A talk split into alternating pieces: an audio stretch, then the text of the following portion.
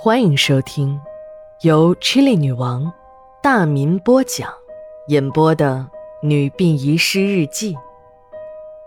本故事纯属虚构，若有雷同，就是个巧合。第二卷第十二章下。家里人起初还以为这小两口又在玩什么鬼把戏。或许是躲在哪里过快乐的二人世界也说不定，但几天过去了，人还是没有回来，两个人的手机也打不通，家人这才意识到出了事儿，就报了警，但还是没有任何的消息，两个大活人就这么人间蒸发了。这个世界上没有解不开的死结。老万一家三口人的一次奇遇，让这件变态杀人案终于真相大白。那天，老万和小严夫妻俩的假期破天荒地赶在了一起。说起这刑警的假期，还不如说是没有的好。办案子时没日没夜的加班，根本就没有固定的休息时间。案情就是指挥棒。即使你睡得再香，只要有案子发生，你也得从床上爬起来赶到现场。有一年的大年三十老万就是在案发现场度过的。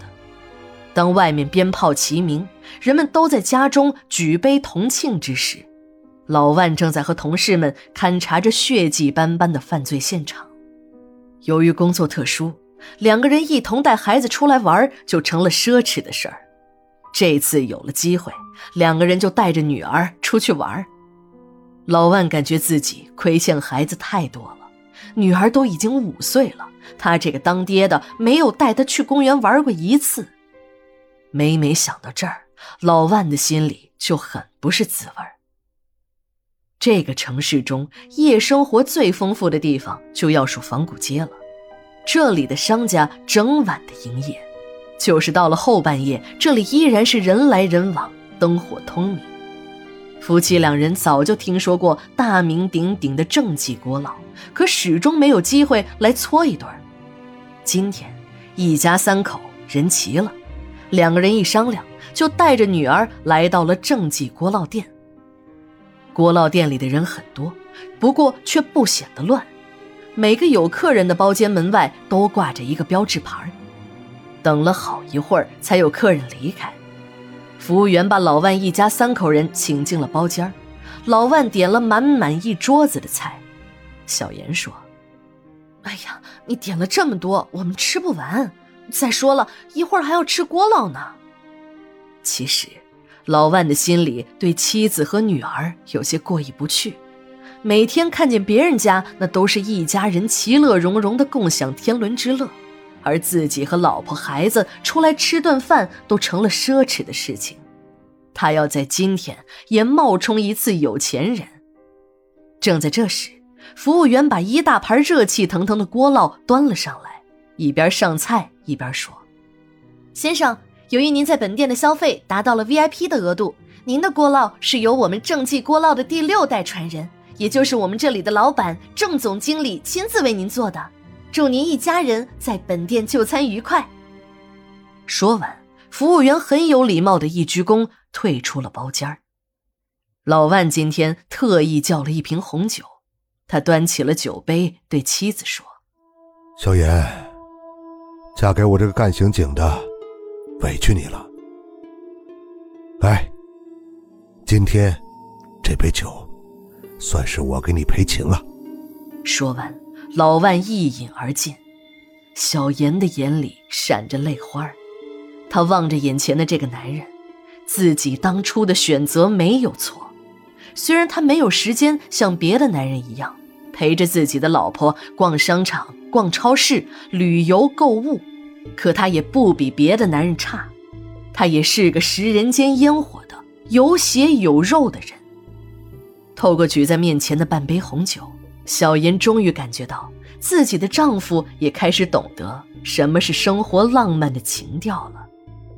女儿年纪还小，他们大人间的这种眉目传情，小孩子根本看不懂，就一个人从椅子上下来，自己蹲在地面上玩。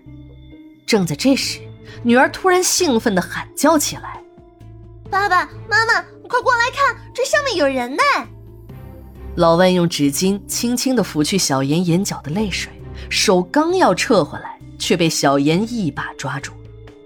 正在这时，夫妻俩听到女儿在喊，两个人还以为女儿说的是贴在墙上的装饰画，就没有太在意。